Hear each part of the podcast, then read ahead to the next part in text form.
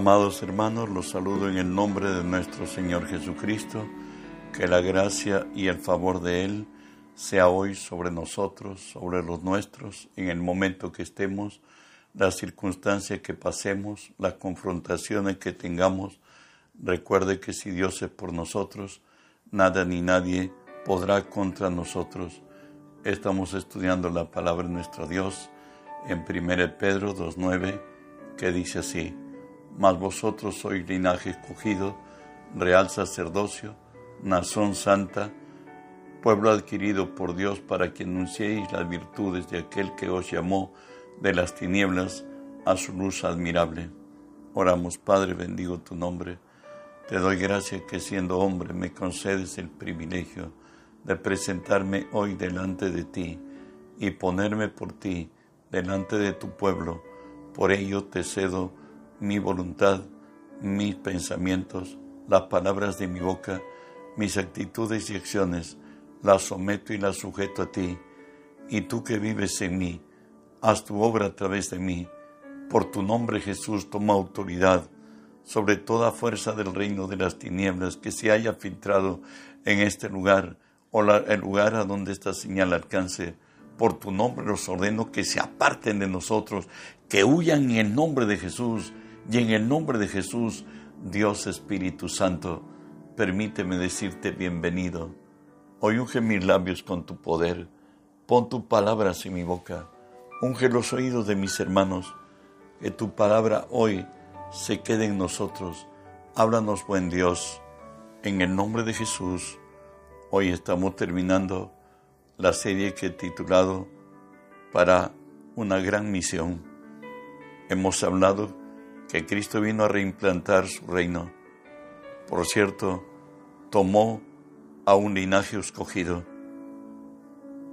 a quienes tenemos el real sacerdocio, que somos una nación santa y pueblo adquirido, pero a la razón de todo el privilegio y la gala de las personas a que hemos sido llamados para anunciar las virtudes de Jesús somos nosotros. Hoy entenderemos en esta clase proclamar las virtudes de Jesús.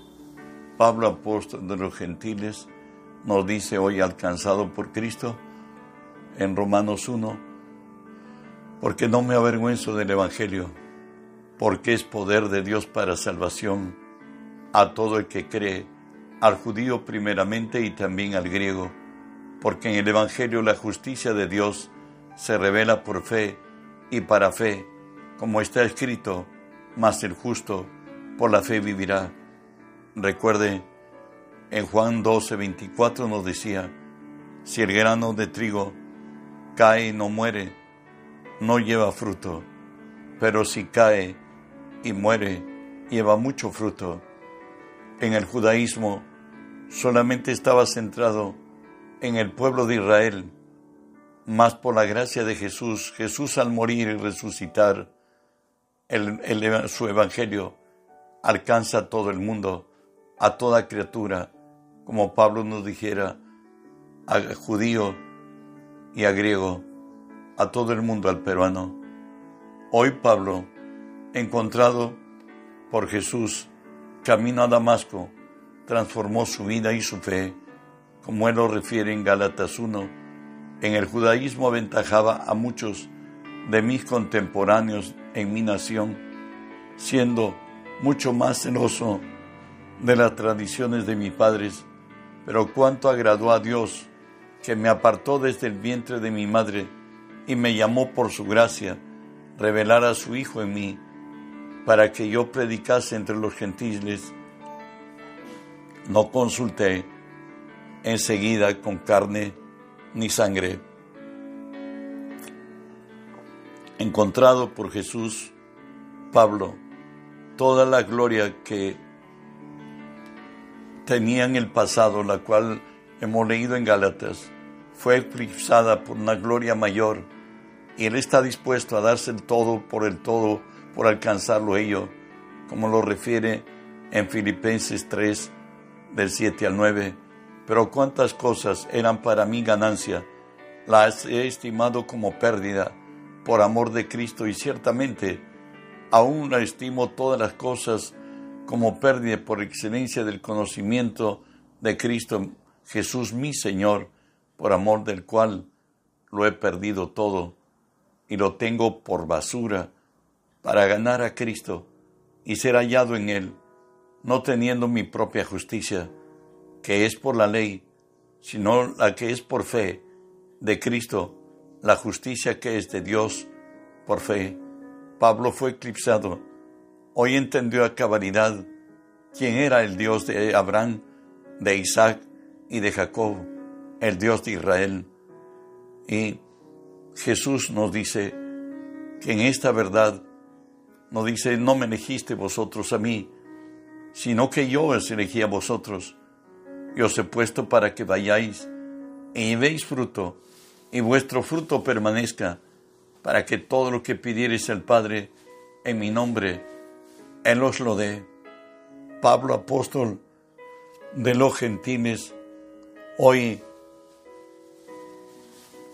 al escribir a los corintios, motiva a los gentiles a esperar, discúlpeme, la gran transformación que se experimenta en Cristo. Y le dice así, pues mirad hermanos, vuestra vocación, como sois muchos sabios según la carne, ni muchos poderosos, ni muchos nobles, sino que lo necio del mundo escogió Dios para avergonzar a los sabios. Lo débil de este mundo escogió Dios para avergonzar a lo fuerte.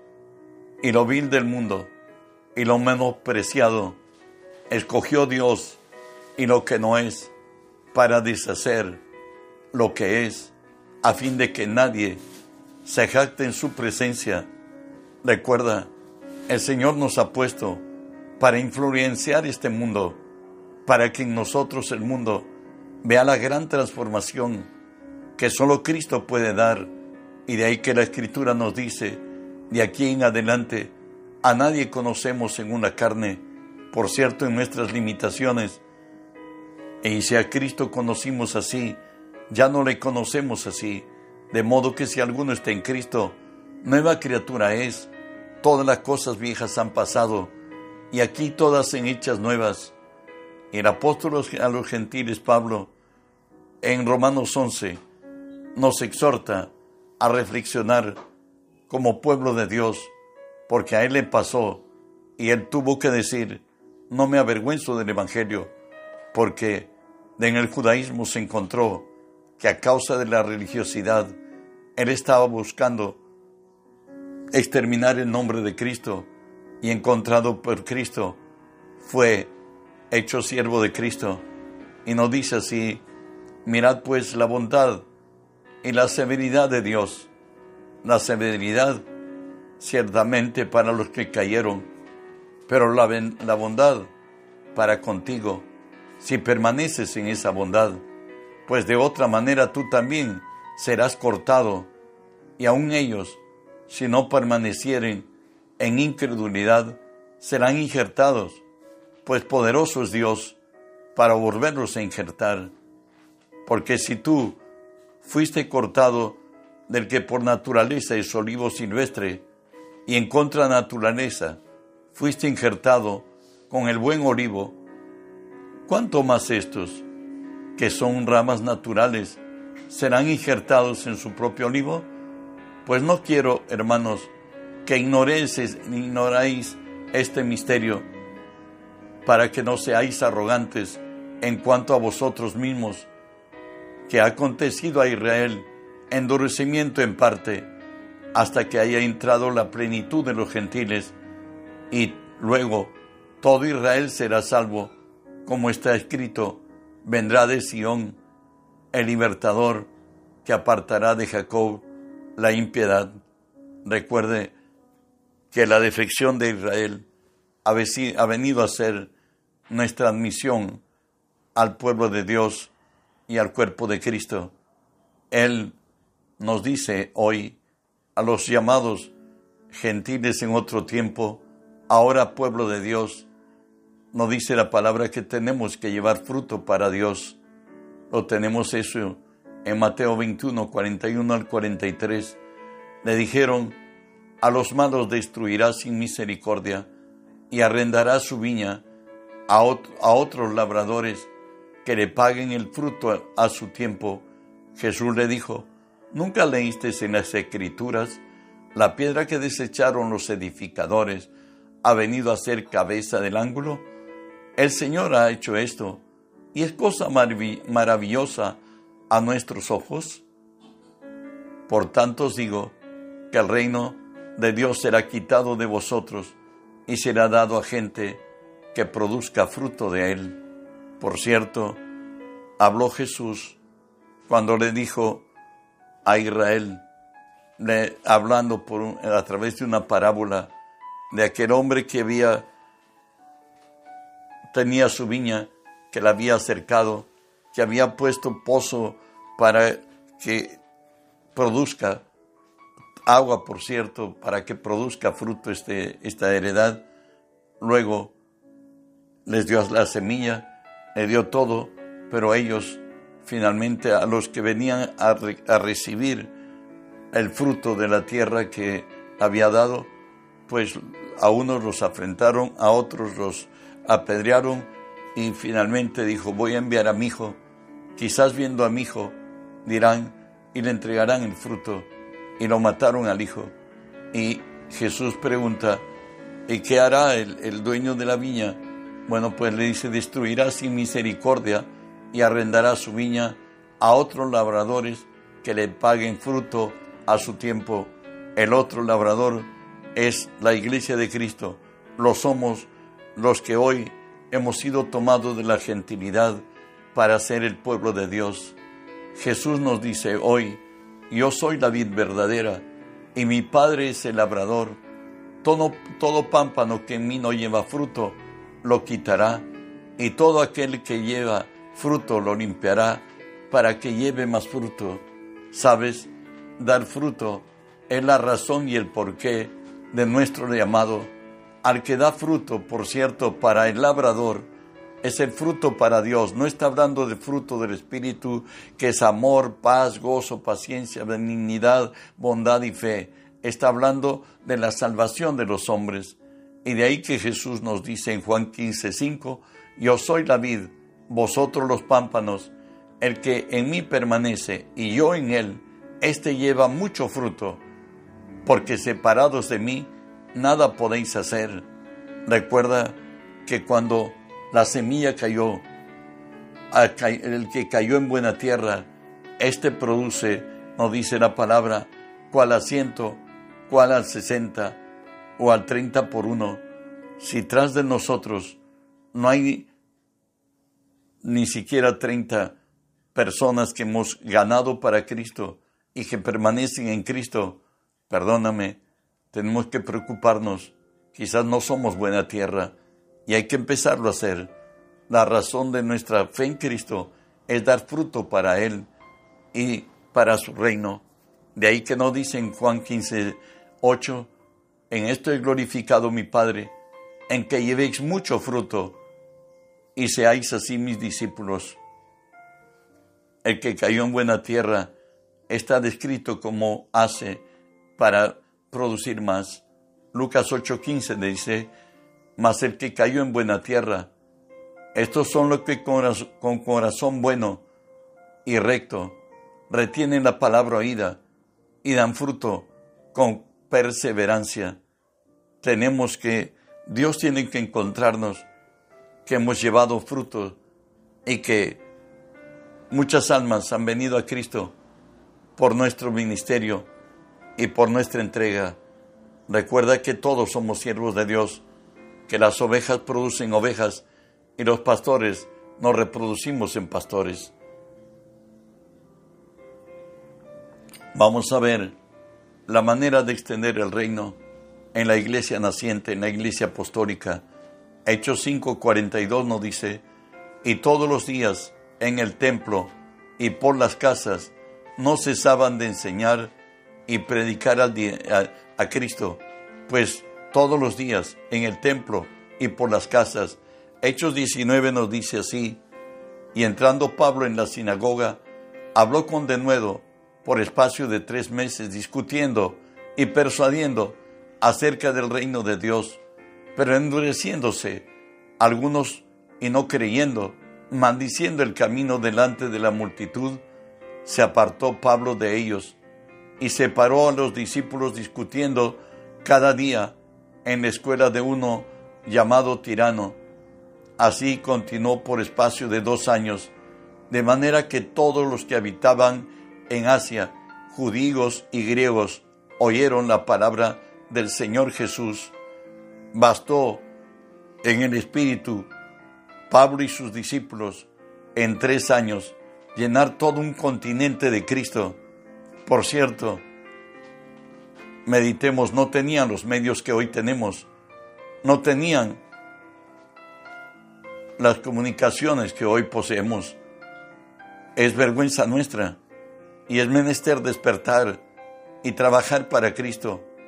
Y Pablo el apóstol de los gentiles nos dice en Hechos 20, del 19 al 21, sirviendo al Señor con toda humildad y con muchas lágrimas y pruebas que me han venido por las acechanzas de los judíos, y como nada que fuese útil, he rehuido de anunciaros y enseñaros públicamente y por las casas, testificando a judíos y a gentiles acerca del arrepentimiento para con Dios y de la fe en nuestro Señor Jesucristo. ¿Sabes? A Dios se, se propuso salvar a los creyentes por la locura de la predicación. Eso lo tenemos en Primera de Corintios 1, que nos dice así, pues ya que en la sabiduría de Dios el mundo no conoció a Dios mediante la sabiduría, agradó a Dios salvar a los creyentes por la locura de la predicación, porque los judíos piden señales y los griegos buscan sabiduría, pero nosotros predicamos a Cristo crucificado, para los judíos ciertamente tropezadero, para los gentiles locura, más para los llamados, así judíos como griegos. Cristo es poder de Dios y sabiduría de Dios, porque lo insensato de Dios es más sabio que los hombres, y lo débil de Dios es más fuerte que los hombres, pues Dios usa nuestro testimonio al cual nadie puede discutir porque lo hemos vivido, es que transmitimos que Cristo transforma vidas, que Él hace y cambia nuestro, nuestro carácter, nuestra conducta, nuestro estatus y todo aquello en que el hombre puede esperar de Dios. De Él viene. Él, ungido con poder, nos dio una orden a todos los que íbamos a creer en Él y nos dice Mateo 28, y se acercó y les habló diciendo, Toda potestad me es dada en los cielos y en la tierra, por tanto, id y haced discípulos a todas las naciones, bautizándolos en el nombre del Padre, del Hijo y del Espíritu Santo, y enseñándoles que guarden todas las cosas que yo os he mandado. He aquí, y estoy con vosotros todos los días hasta el fin del mundo. La orden ya está dada es el Señor, el amo del universo, aquel que fue exaltado en gloria y poder. Hay un imperativo y un clamor que atender. El imperativo es este. Habacuc 2.14 nos dice, porque la tierra será llena del conocimiento de Dios como las aguas cubren la mar. Y el clamor a atender es esto. Romanos 8 nos dice, porque el anhelo ardiente de la creación es aguardar la manifestación de los hijos de Dios, porque la creación fue sujetada a vanidad, no por su propia voluntad, sino por causa del que lo sujetó en esperanza, porque también la creación misma será libertada de la esclavitud y corrupción a la libertad gloriosa de los hijos de Dios. Cuando el cristianismo reine, no la religiosidad, sino Cristo en su palabra en el corazón de los hombres, el mundo será transformado y cambiado. Y las formas de hacerla La palabra nos habla que son diversas. Filipenses 1, del 15 en adelante nos dice Pablo, algunos a la verdad predican a Cristo por envidia y contienda, pero otros de buena voluntad. Los unos anuncian a Cristo por contención, no sinceramente, pensando añadir aflicción a mis prisiones, pero otros por amor, sabiendo que estoy puesto para la defensa del Evangelio. que pues? No obstante, de todas maneras, o por pretexto, o por verdad, Cristo es anunciado, y en esto me gozo, y me gozaré aún. Pablo dice que las formas son diversas, pero la mejor es hacerlo por amor, porque en todo, al final, Cristo será glorificado.